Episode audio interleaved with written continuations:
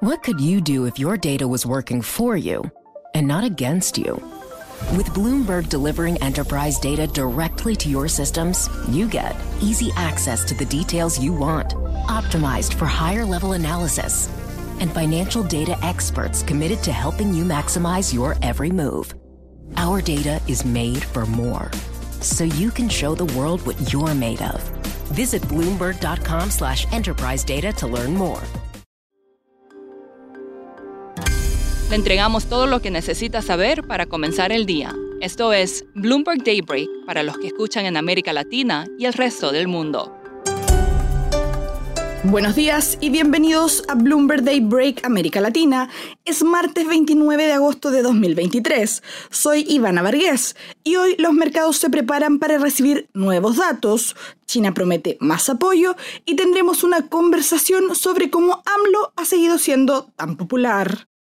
Las acciones en Europa luchaban por ganar tracción a la espera de una serie de datos económicos que se publicarán en los próximos días en busca de pistas sobre las perspectivas de las políticas de los bancos centrales globales.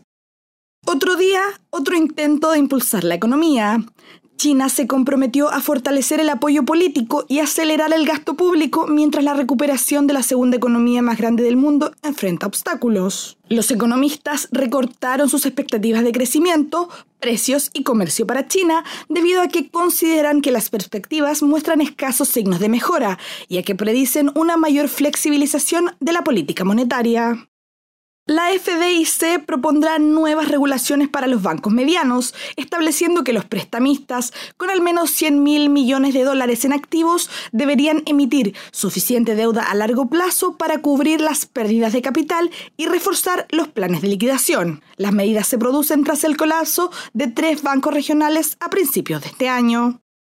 Y ahora yéndonos hacia América Latina, el Tribunal Electoral de Guatemala suspendió al movimiento Semilla, el partido político del presidente electo Bernardo Arevalo, añadiendo incertidumbre a un proceso empañado por disputas legales y acusaciones de juego sucio.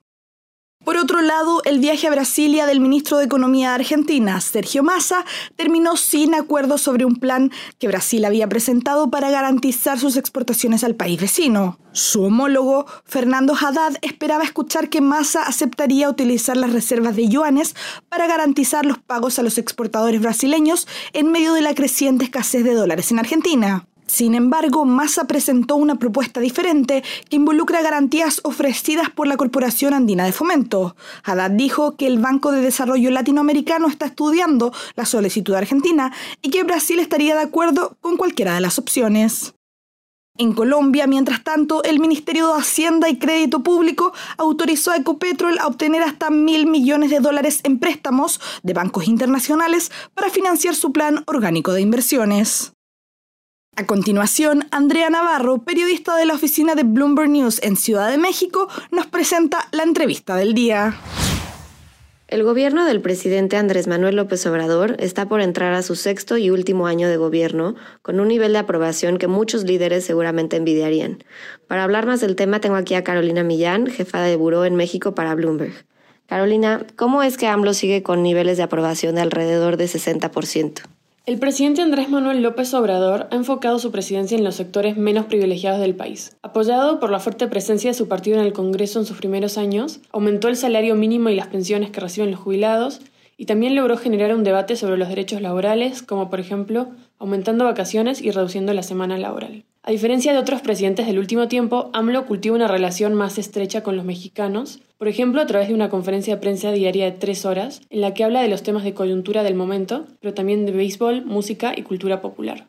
¿Y qué significa esto para las elecciones del próximo año? Bueno, lo que indican por ahora los niveles de aprobación es que quien sea el candidato a su partido Morena tendrá la mayor chance de ser el próximo presidente del país. Esta semana el partido organiza unas encuestas nacionales para definir quién será el sucesor y se anunciará la decisión el 6 de septiembre. Los principales competidores por ahora son la anterior alcaldesa de la Ciudad de México, Claudia Sheinbaum, y el ex canciller Marcelo Ebrard. Pero también en los últimos meses surgió un desafío a Morena con la irrupción a nivel nacional de la senadora Xochil Gálvez, que está buscando ser la candidata de la coalición opositora. Incluso si no llega a ser presidenta, podría ganar puestos clave en el Congreso que debilitarían a Morena. ¿Cómo ha cambiado el contexto global en los últimos años que se ha alineado de alguna manera más con, con la forma de pensar de López Obrador? Sí, AMLO desde sus inicios como político tuvo un discurso mucho más enfocado en la política doméstica que en la internacional. Son ideas que en los últimos años se han visto cada vez más en el panorama internacional, con más votantes alrededor del mundo eligiendo gobiernos que proponen alejarse de la globalización y tener una mirada más autorresiliente. En ese sentido, las ideas de AMLO parecerían encajar mejor en el momento actual de política internacional que en otros momentos.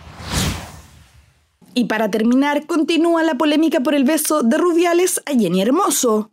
Mientras la madre de Rubiales comienza su segundo día de huelga de hambre en defensa de su hijo, los jefes regionales del fútbol español pidieron la dimisión del presidente de la federación, Luis Rubiales.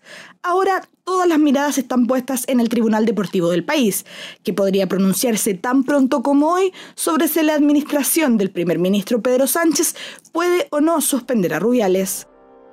Eso es todo por hoy. Soy Ivana Vargas. Gracias por escucharnos. Para conocer todas las noticias que necesita para comenzar el día, revise Daybreak en la app Bloomberg Professional, donde puede personalizar las noticias que desee recibir.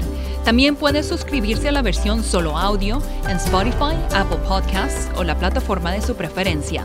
Eso es todo por hoy. Escuche de lunes a viernes Bloomberg Daybreak.